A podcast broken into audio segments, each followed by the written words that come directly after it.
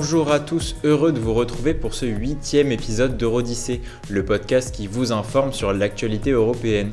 Si vous souhaitez découvrir ou redécouvrir nos anciens épisodes, Eurodyssée est disponible sur l'audioblog d'Arte et sur vos plateformes de streaming habituelles, Spotify, Deezer et Apple, et Apple Podcast. Pour ne rien rater d'Eurodyssée et de l'actualité européenne, abonnez-vous à notre compte Twitter at Eurodyssée, à notre page Instagram at Eurodyssée-podcast et à notre page Facebook Eurodyssée. Aujourd'hui autour de la table avec moi, Maëlys qui signe son retour en studio. Bonjour Maëlys, de quoi tu nous parles aujourd'hui? Bonjour Baptiste, aujourd'hui je vous parle des tabloïds britanniques et d'un scandale survenu en 2011 qui illustre bien les déboires d'un tel format. Avec nous aussi aujourd'hui Tanita. Bonjour Tanita, quel est le programme avec toi?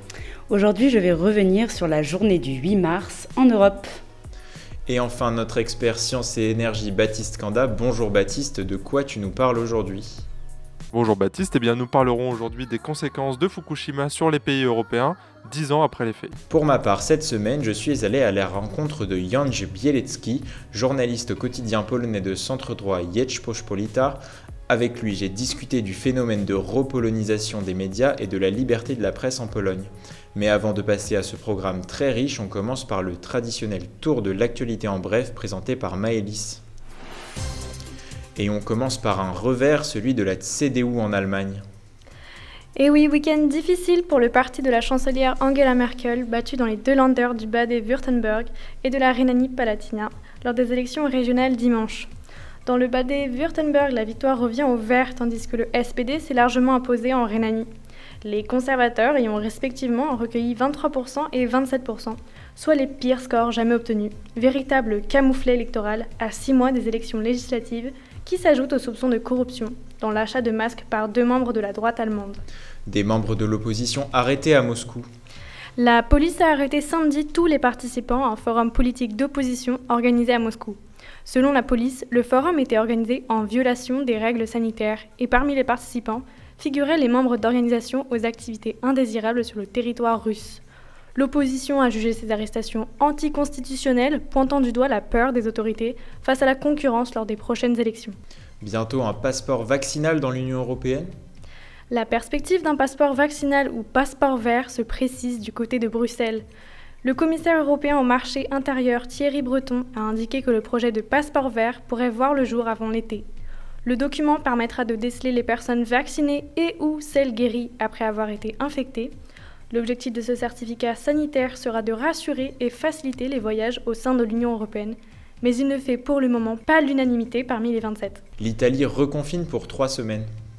Le gouvernement de Mario Draghi a annoncé un reconfinement des trois quarts du pays actuellement placé en zone rouge jusqu'au 6 avril minimum. Les écoles, les restaurants et les musées resteront fermés. Le pays vient de franchir le seuil des 100 000 morts liés au Covid-19. Budapest et Varsovie devant la Cour de justice de l'Union européenne. La Pologne et la Hongrie ont déposé plainte devant la Cour de justice de l'Union européenne afin d'annuler la conditionnalité des fonds européens au respect des règles de l'état de droit. Un mécanisme qu'ils estiment illégal mis en place lors de la signature du plan de relance européen en juillet dernier. Le Parlement européen devrait demander à la Cour de Luxembourg une procédure accélérée. Et on termine ce flash par un revers, celui du 15 de France. Grosse déception pour les Bleus qui se sont inclinés face aux Anglais 23 à 20 à Twickenham ce samedi. Les rêves de Grand Chelem disparaissaient pour l'équipe de France. Mais la victoire dans le tournoi des Six Nations reste possible en remportant les deux derniers matchs face au Pays de Galles et à l'Écosse. Merci Maëlys pour ce tour en bref de l'actualité européenne. Et maintenant, direction le Royaume-Uni. Toujours avec toi, Maëlys.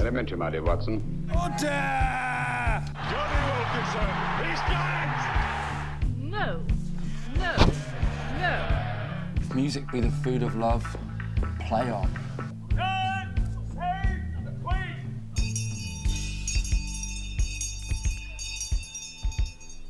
Mr. James. Alors Maëlys, quel temps fait-il au Royaume-Uni? Eh bien Baptiste, ces derniers jours, un vent tumultueux semble souffler sur Buckingham Palace. Dimanche 7 mars, dans un entretien de deux heures réalisé sur CBS par l'animatrice Oprah Winfrey, la duchesse et le duc de Sussex, Meghan Markle et Harry lèvent le voile sur les circonstances de leur départ. Mise en cause raciste sur la couleur de peau de leur fils Archie, harcèlement des tabloïds, pensées suicidaires, Une interview à charge pour la famille royale dont le conservatisme régalien éclate en plein vol. Mais plutôt que de s'attarder sur ce drame familial, intéressons-nous plutôt à ces médias qui auront entraîné le couple à se mettre en retrait. Alors, qu'est-ce qu'un tabloïd, Maëlys? Eh bien, c'est un journal britannique de dimension réduite. À l'origine, le mot tabloïd est utilisé pour la première fois à la fin des années 1880 avec l'expression tabloid pills, en d'autres termes, pilule tabloïd. Il s'agissait de comprimés compressés vendus par la compagnie Burroughs Wellcome Co. Par la suite, le mot tabloïd est devenu plus général et désignait tout objet pouvant être comprimé afin de rentrer parfaitement dans la poche. Aujourd'hui, il fait référence à un type spécifique de journalisme. Il peut être associé à la presse à scandale avec ses histoires de crimes, ses potins de célébrités, ses scandales politiques ponctués de titres racoleurs. En face, les fameux broadsheets sont considérés comme une presse plus intellectuelle de par son contenu. Et as-tu quelques exemples à nous donner de ces fameux tabloïds? Parmi les plus influents, on retrouve The Sun, Daily Star ou encore The Mirror. Tous comportent un nombre conséquent d'images et se diffusent en masse. Le Sun et le Daily Mail dépassent en moyenne le million de ventes, mais la crise sanitaire a grandement impacté les chiffres de la presse à scandale. En un an, ces quotidiens ont parfois perdu jusqu'à 21% de leur diffusion, dans le cas du Daily Star par exemple. Une baisse qui s'explique par les politiques de confinement dues à la pandémie de Covid-19, ou encore la digitalisation croissante des formats. Et est-ce qu'il y a encore aujourd'hui des personnalités qui exercent encore une influence considérable sur ces tabloïds britanniques? Il faut remonter à la figure tutélaire de Rupert Murdoch, un mania de la presse comme on en fait peu. Actionnaire principal et fondateur du groupe News Corp, cet Australo-Américain a conquis un à un les titres de presse aux quatre coins du globe. Au Royaume-Uni au travers du Sun, mais aussi du plus sérieux Times, Rupert Murdoch a, pendant des années, fait et défait des carrières. On peut sans conteste lui attribuer les élections des premiers ministres successifs Tony Blair et David Cameron. Et sans doute un petit tsunami politique du nom de Brexit. Et quelle affaire a mis un frein à sa toute-puissance au Royaume-Uni En 2011, le Goliath des médias vacille. Un système généralisé de mise sur écoute des lignes téléphoniques de personnalités politiques et médiatiques est révélé. À cette époque, le tabloïd News of the World, également propriété du milliardaire, apparaît comme un repère de pseudo-détectives outrepassant l'intimité des personnes. Mais la première partie du scandale éclate en 2007 moment où l'on apprend que Clive Goodman, le rédacteur en chef adjoint de News of the World, espionnait les messageries de la famille royale par l'intermédiaire d'un détective privé. S'il écope de 4 mois de prison, l'affaire n'en reste pas là. Nick Davis, journaliste d'investigation, décide de creuser. Il découvre alors un gigantesque réseau de corruption, et pour cause, un autre détective privé, John Boyle, soudoyait des officiers de police pour le compte du journal, accédant ainsi à des milliers de documents confidentiels pour nourrir les pages du média.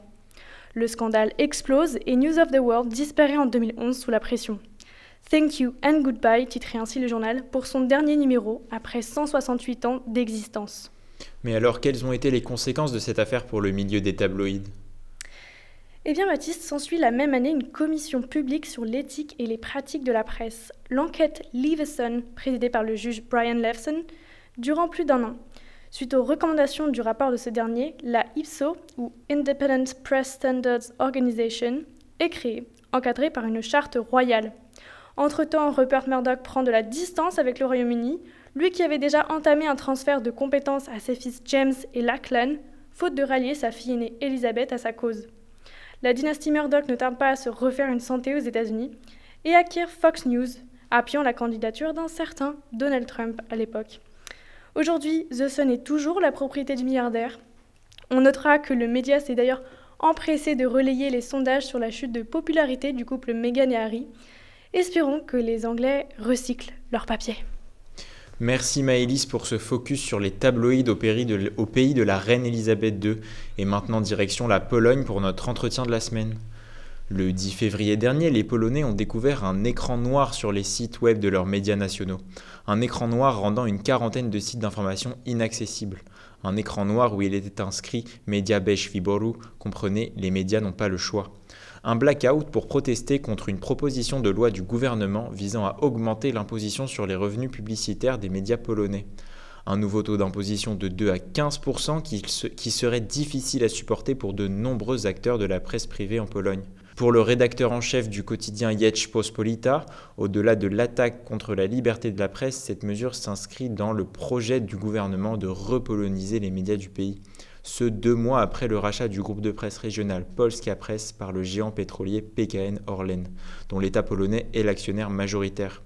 Avec moi aujourd'hui pour évoquer les entraves à la liberté de la presse et le phénomène de repolonisation des médias en Pologne, Jandrzej Bielecki, journaliste au quotidien Pospolita. Bonjour. Bonjour. Comment est-ce que vous avez réagi à l'annonce de cette proposition de loi qui pourrait impacter directement la santé financière du média dans lequel vous travaillez? Et est-ce que vous vous êtes senti menacé? Moi, je pense qu'il faut, il faut euh, peut-être euh, dessiner un contexte un petit peu plus large. Euh, durant les premières, disons, 25 années de, après la chute du communisme, la Pologne a suivi une voie très libérale et un des éléments, bien entendu, c'était de euh, laisser acheter par les grands fonds, euh, surtout allemands et américains, euh, les médias en Pologne. Et on est arrivé à une situation dans laquelle les grands médias étaient dans, les mains étrangères. Il y avait une proportion qui était assez inédite en, Europe occidentale. Et Kaczynski, le leader du PiS, disait depuis des années que euh, cette question n'était pas normale et pour lui, euh, et ça aussi ça date d'il y a très très longtemps, euh, les médias sont un instrument de lutte politique. Il a été aussi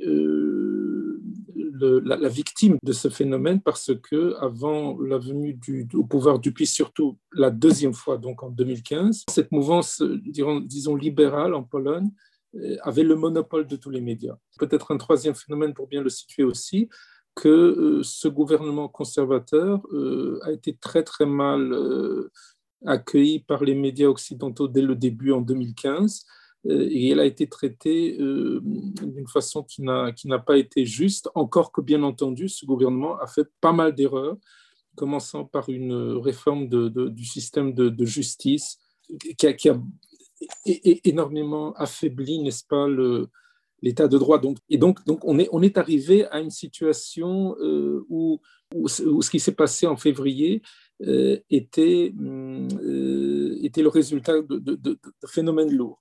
Alors, pourquoi, pourquoi cette, cette, inquiétude que moi j'ai eue, comme, comme tous mes, collègues? Eh bien, parce que même si le, PIS a, a, eu de bonnes idées, pas seulement sur les questions des médias, mais sur d'autres choses aussi, euh, il, euh, il n'a pas su garder la modération. Et c'est pour ça que vous avez des, questions fondamentales qui sont, qui sont posées. Euh, c'est-à-dire, est-ce qu'il veut seulement vraiment un peu équilibrer, n'est-ce pas, ce paysage médiatique pour donner plus de place aux capitaux polonais? Ou est-ce que il veut vraiment limiter la liberté de, la presse, la, liberté des médias. Parce que cette idée, n'est-ce pas, de ces impôts euh, avait un autre contexte, celui des médias publics et surtout de la télévision, qui bénéficient d'énormes subventions, alors que les, que les médias euh, privés sont dans une situation très difficile, comme partout, je, suppose, en France également, à cause du Covid, à cause d'Internet, et donc... Euh, déjà ils sont, ils sont à, la, limite de, de, de, la mort. Et donc concrètement, que risquent ces médias privés visés par cette loi? Est-ce que certaines rédactions pourraient être amenées à fermer? Le, problème, c'est que euh, si vous coupez de plus en plus euh, euh, les fonds pour les journalistes, si votre position est très faible, à ce moment-là, vous êtes, vous êtes vraiment je, donne un, exemple. Gazeta Wyborcza, qui est un quotidien de centre-gauche, était un, journal très important, n'est-ce pas, depuis la chute du communisme. Elle a une, dynamique de vente de moins de 32% d'un an à l'autre. Donc, si vous voulez, vous, touchez à des médias qui sont déjà au bord vraiment de, bon, personne ne vous dira s'ils vont fermer ou pas fermer, mais, mais, mais, mais ils, deviennent insignificatifs. C'est-à-dire que quand, quand, vous allez quand vous, quand, vous, quand vous vivez dans une, dans une petite localité en Pologne, eh bien, tout simplement, vous trouvez plus ce quotidien dans les kiosques. Et donc, euh, oui, je, pense que tout simplement, euh, on est arrivé à un point où, où il y avait cette, cette, solidarité quand même assez incroyable de, de, tous les médias, parce que ça concernait pas seulement les, journaux, ça concernait également, par exemple, les, stations de radio, les télévisions qui ont cessé d'émettre ce, ce jour-là parce qu'on est arrivé à un moment existentiel euh, où on n'est pas sûr que, euh, où ça va mener. Donc c'est pour ça qu'il y avait cette réaction tellement radicale. La Pologne est aujourd'hui 62e au classement Reporters sans frontières de la liberté de la presse, avec un recul de près de 50 places depuis 2015 et l'arrivée du PiS au pouvoir. Est-ce que vous, en tant que journaliste exerçant en Pologne, vous avez senti ce recul? Enfin, moi, je, dirais qu'il y a plusieurs choses ici. D'abord, euh, ces rankings sont euh, biaisés en général, c'est-à-dire que personne ne va, le vérifier, c'est-à-dire que vous n'allez pas avoir quelqu'un de, de Reporters sans frontières qui va venir ici faire une mission sérieuse de, je ne sais pas, de trois semaines, aller voir tout le monde. Deuxième chose, dans notre journal, je n'ai jamais eu ressenti de pression, je n'ai jamais ressenti de pression, mais bon, mais au moins le journal essaie d'être quelque part impartial. Mais la grande, grande majorité des médias polonais, euh, c'est totalement polarisé, c'est-à-dire que vous êtes ou bien contre le PIS ou bien pour le PIS par exemple, dans cette première partie, si vous prenez, euh, par exemple, une revue comme, comme Newsweek, la, version polonaise de Newsweek, par exemple, eh bien, vous aurez tous les articles disant que c'est une tragédie ici. D'un autre côté, vous avez les médias publics qui sont une tragédie parce que c'est vraiment un, instrument de propagande quasi stalinienne, très mal fait, que, à l'inverse, tout ce que fait l'opposition, c'est quelque chose de très, de très mauvais. Et tout ce que fait le gouvernement est fantastique. Mais personne ne va vous le reconnaître du côté du... du, de Il n'y a plus de débat réel, si vous voulez. Voilà. Et donc avec ces chaînes publiques transformées en canaux de propagande et cette politique de repolonisation, jusqu'où compte aller le parti droit et justice dans sa tentative de prise de contrôle de l'espace médiatique et de mise au pas de cette partie des médias ouvertement hostiles à sa politique selon vous? Mais Moi je pense que j'ai peur qu'ils ne sont pas capable d'être modéré et que le modèle, c'est ce modèle hongrois, parce que vraiment la clé, c'est ce que je vous ai dit, c'est cette conception de Kaczynski des médias, mais la responsabilité ne tombe pas seulement sur lui, euh, la responsabilité euh, est, aussi liée à l'autre côté, si vous voulez. C'est-à-dire que après la chute du communisme en 89, on avait quand même un débat assez limité. Euh, si vous voulez, l'idée était assez simple, c'est qu'il faut faire tout pour rejoindre euh, l'Union européenne, l'OTAN, l'Occident, et tout simplement, puisque l'Occident dit, euh, d'accord, peut-être que vous allez être admis dans l'Union européenne, mais vous devez adopter une politique ultralibérale, laisser entrer tous les grands groupes, et, ça, ça a duré très longtemps, ça a duré jusqu'à jusqu'à moins 2004 euh, et l'entrée de l'Union dans, l'Union européenne. Et jusqu'à ce moment, ça avait du sens, euh, puisqu'il euh, y avait cette, cette fenêtre de, possibilité qui s'est ouverte, et donc il fallait le faire. Mais après, si vous voulez, le, le, la situation a changé, et je pense qu'on n'a pas, mesuré justement ce, ce changement, on n'a pas euh, laisser euh, les gens comme Kaczynski entrer dans un débat, c'est-à-dire euh, là, tout ça, cette, toute, toute, cette mouvance de Kaczynski a été rejetée jusqu'au moment où il a gagné les élections, et là, il avait, il avait autour de lui beaucoup de gens radicaux.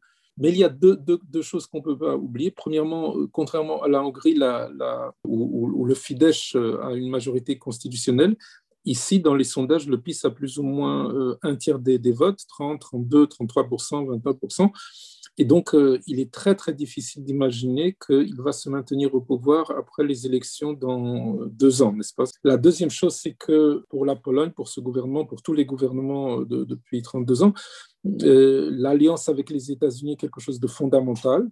Et les États-Unis ne vont pas laisser soumettre un contrôle, notamment ce groupe euh, TFAWN, qui est le, grand groupe télévision, de télévision privée, n'est-ce pas? Donc, si vous voulez, c'est, même si quelque part dans la tête de Kaczynski, il y a, il y a cette idée de suivre Orban, c'est pas la Hongrie ici, si vous voulez. Donc, ça va être beaucoup plus difficile. Vous mentionnez le rôle des États-Unis comme un contrepoids, mais il y a également eu un débat au Parlement européen sur la question des médias en Pologne la semaine dernière. Les Européens se saisissent de la question, même si la vice-présidente de la Commission européenne chargée de l'état de droit, Vera Jourova, a souligné les compétences très limitées de la Commission en ce qui concerne les médias. Pensez-vous que l'Union européenne ou les États-Unis peuvent être assez influents pour protéger l'indépendance des médias en Pologne? Et non, moi je, moi je pense que c'est pas qu'ils que les États-Unis peuvent être, c'est qu'ils le sont. Parce que, euh, parce que par exemple, l'ancien ambassadeur euh, euh, des États-Unis, qui, qui Georgette Mosbacher, qui était envoyée par Trump, bon maintenant elle, elle, a quitté la Pologne en janvier, eh bien, même si les relations étaient très proches entre Trump et, ce gouvernement, eh bien, elle a été très active pour justement bloquer toute tentative de, de toucher à ce groupe TFAWEL. Donc, l'efficacité des États-Unis est complètement incomparable euh, avec, euh, avec l'Union européenne, notamment parce que pour la Pologne, c'est un allié clé et pour, pour Kaczynski lui-même, c'est le seul ambassadeur qu'il va, va euh, voir, n'est-ce pas, qu'il va, rencontrer.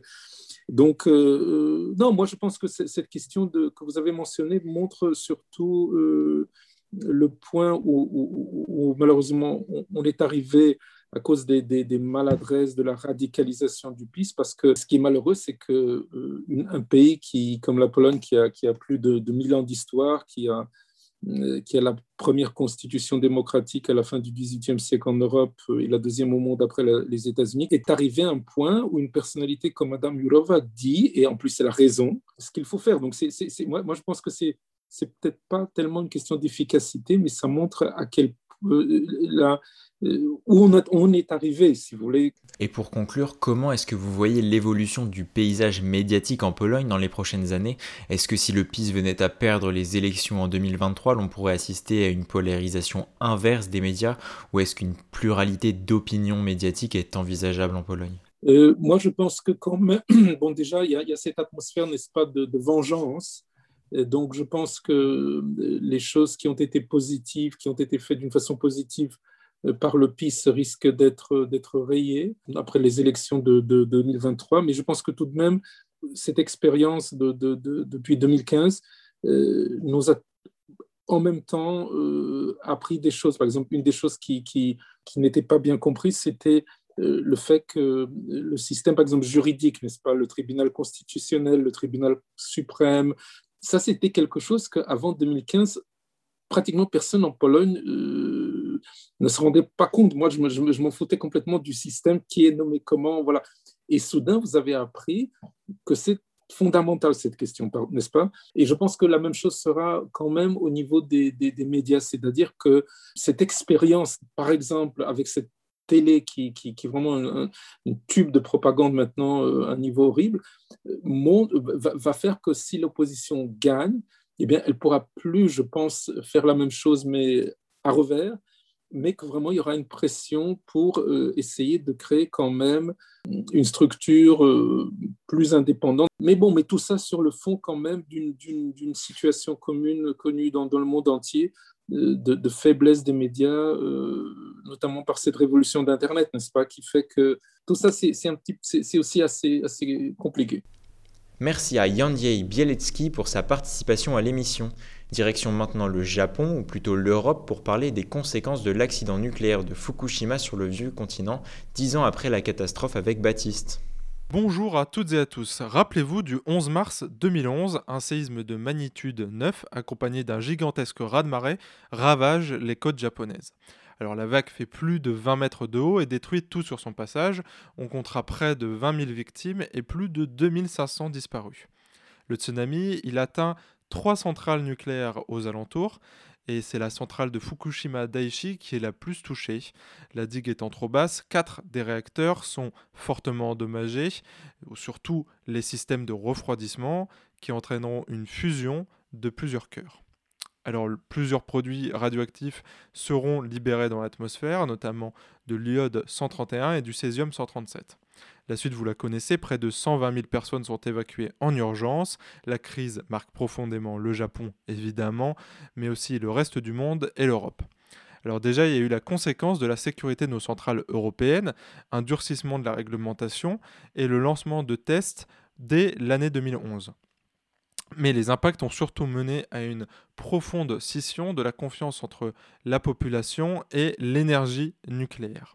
Suite à l'événement, on a vu euh, se poursuivre et s'accélérer la dénucléarisation de plusieurs pays européens, notamment l'Autriche, l'Allemagne, euh, la Suisse, la Belgique. On a le, cas particulier de l'Italie, euh, qui avait rejeté en bloc le nucléaire civil après l'accident de Tchernobyl et qui, début des années 2010, souhaitait renouer avec l'énergie nucléaire, mais après Fukushima, l'État italien a essayé, euh, a tenté de consulter ses citoyens et de, euh, et de connaître leur avis sur la question. Et le résultat était sans appel, puisque euh, plus de 90% des citoyens italiens ont refusé l'installation des centrales. Alors même dans les pays qui souhaitent maintenir une puissance nucléaire civile forte, il y a euh, des oppositions de plus en plus fortes depuis 2010. Alors ces oppositions, elles se tournent souvent vers la gestion des déchets, certes, mais aussi autour des risques d'un accident. Alors la question de l'accident, elle se pose parce que lorsqu'on regarde le baromètre de 2020 de l'IRSN, donc l'IRSN c'est l'Institut de radioprotection et de sûreté nucléaire, eh ben, on voit que lorsqu'on demande par exemple aux Français quelles catastrophes les ont le plus marquées, parmi une liste de catastrophes humanitaires, on parle bien de catastrophes humanitaires, eh ben, ce sont les accidents de Fukushima et de Tchernobyl qui sont les plus cités. Et quand je dis Fukushima, c'est l'accident nucléaire qui est cité parce que euh, c'est dissocié du séisme et du tsunami qui sont euh, donc cités moins souvent que l'accident nucléaire. Alors quand on voit justement que le séisme et le tsunami ont fait plus de 20 000 victimes, on peut se demander combien de victimes a fait l'accident nucléaire pour être aussi haut dans le sondage. Et eh bien, plusieurs centaines euh, de victimes euh, auraient été comptabilisées selon la moitié des Français sondés. Mais en fait, la vraie réponse, on l'a eu la semaine dernière, la veille de l'anniversaire justement de l'accident de Fukushima, c'est l'UNCER. Donc l'UNCER, c'est le comité scientifique des Nations Unies pour l'étude des effets des rayonnements ionisants. Donc euh, l'UNCER, c'est l'équivalent du GIEC pour le climat, hein, par exemple. Donc c'est très sérieux. Eh ben, L'UNCER a sorti son rapport, qui a été élaboré par 52 experts indépendants venant de 27 pays différents. L'UNCER a sorti ce rapport selon lequel il, il donne ce résultat-là. Il est très probable que l'accident nucléaire de Fukushima n'ait causé aucun mort par exposition aux rayons ionisants. Alors ça ne veut pas du tout dire que l'accident nucléaire n'a causé aucune mort, parce qu'on sait que euh, notamment euh, plus de 2000 personnes ont perdu la vie dans l'évacuation euh, chaotique. Il y a aussi toutes les conséquences évidemment économiques, environnementales, liées au retour des énergies fossiles pour fournir le Japon en électricité. Mais en tout cas, l'exposition aux rayons ionisants n'a très probablement tué personne euh, au Japon, notamment même au sein des, des, travailleurs qui sont venus travailler à la centrale après l'accident. On est donc face à une contradiction entre ce que pensent les populations et la réalité. Et cette contradiction, elle est aujourd'hui très présente dans le discours politique, médiatique ce sont souvent des discours qui sont très alarmistes, qui ont instrumentalisé euh, l'accident de Fukushima avec le temps. Et donc ces discours, ce sont ceux aujourd'hui qui sont le plus relayés par les médias. Et donc euh, voilà une conséquence de l'événement Fukushima, c'est que l'opinion publique a notamment été forgée autour d'une idée reçue. Donc aujourd'hui, on le voit, hein, il suffit d'être simplement membre d'une association pour avoir l'impact euh, être considéré comme un, spécialiste, un chercheur, un scientifique, alors que pas du tout. Donc le bilan de l'accident de Fukushima, il peut être aussi celui-ci, en disant on a laissé s'installer une forme de tolérance à la désinformation autour du sujet du nucléaire. Merci Baptiste pour cet éclairage sur l'accident de Fukushima et ses conséquences en Europe. Maintenant, on revient sur la journée du 8 mars avec Tanita. Bonjour Tanita. Oui, bonjour Baptiste, bonjour à tous et à toutes. Aujourd'hui, je vais vous parler de la Journée internationale du droit des femmes. Tout d'abord, un petit état des lieux historique. Nous sommes en 1917. La première grève des femmes a lieu en Russie. La lutte ouvrière et la révolution se mêlent alors à la question des droits des femmes. Elles s'emparent de l'espace public et protestent. Depuis 1945, cette journée est devenue habituelle en Europe. Elle est officialisée en 1977 par l'ONU et devient donc internationale. Mais qu'en est-il aujourd'hui? Le 8 mars est dorénavant la date retenue donc pour cette journée internationale du droit des femmes et non pas la journée de la femme, s'il vous plaît. Nous sommes beaucoup, la moitié de l'humanité, soit dit en passant, et on a le droit d'exister tous les jours. Et oui, nous ne sommes pas vos mères, vos filles, vos sœurs ou vos femmes. Nous sommes des femmes et nous avons des droits. Et donc j'embrasse en cette début de chronique toutes mes sœurs européennes. Et donc ce 8 mars, des manifestations ont eu lieu partout en Europe dans un contexte de pandémie et de restriction des droits dans certains pays. En Pologne tout d'abord, où les droits de la femme n'ont pas vraiment le vent en poupe, la journée a été une réelle manifestation contre les restrictions de ces mêmes droits. Paradoxe. Le PIS, parti conservateur au pouvoir, a interdit l'avortement même en cas de viol et d'inceste. Ces manifestations ont fait l'objet d'un fort encadrement policier et de contrôle de certaines manifestantes. L'hostilité assumée du gouvernement face à ces femmes a alors cristallisé un fossé déjà bien ancré entre le gouvernement et les femmes. Ces Polonaises ont profité du 8 mars pour rappeler que leur droit n'est pas une option. En Espagne, tout autre contexte, la pandémie a eu raison de la journée du 8 mars. Les manifestations ont tout simplement été interdites à Madrid, la capitale. Les autres villes ont été épargnées. Les grandes villes comme Barcelone et Séville ont pu voir une vague violette avancer dans les rues. Un constat demeure, la pandémie a réduit le nombre de manifestantes. Le Premier ministre socialiste Pedro Sanchez a cependant pris la question en main et a annoncé l'adoption prochaine d'un projet de loi sur le consentement nommé Seul un oui est un oui. Deux salles, deux ambiances donc. Et ces cas disent quelque chose de l'Europe contemporaine concernant les droits des femmes. Elle est, c'est le moins qu'on puisse dire, divisée. D'un côté, des pays conservateurs qui assument des politiques profondément sexistes. De l'autre, des tentatives de pas en avant qui ne, qui ne résultent pas d'un philanthropisme de la part des politiciens, mais bien d'une pression féministe forte qui arrive à les faire pallier. Quoi qu'il en soit, qu'on essaye de les faire taire ou de les écouter, les femmes européennes montrent qu'elles sont, coûte que coûte, présentes. Et il me semble que tu as relevé certaines polémiques en Europe francophone notamment. Oui, tout à fait, Baptiste. Le compte Instagram Semblant de rien, administré par une jeune femme belge et très suivie en France, a posté un communiqué. Elle disait qu'elle ne se reconnaissait pas dans cette journée en tant que femme noire. La jeune femme exposait, à juste raison pour ma part, que les femmes féministes blanches qui dominaient en termes de médiatisation invisibilisaient la parole et le vécu des femmes noires.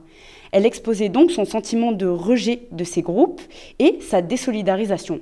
Étrange phénomène, son poste a été supprimé par Instagram suite à de nombreux signalements, un peu légers de la part de femmes qui luttent pour avoir le droit à la parole.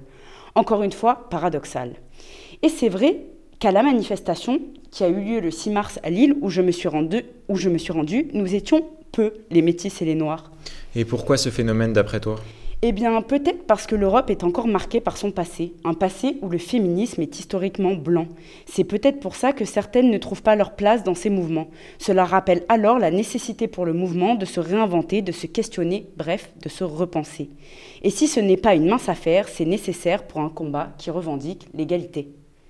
Merci Tanita pour ce tour d'horizon du 8 mars et de la journée des droits des femmes en Europe.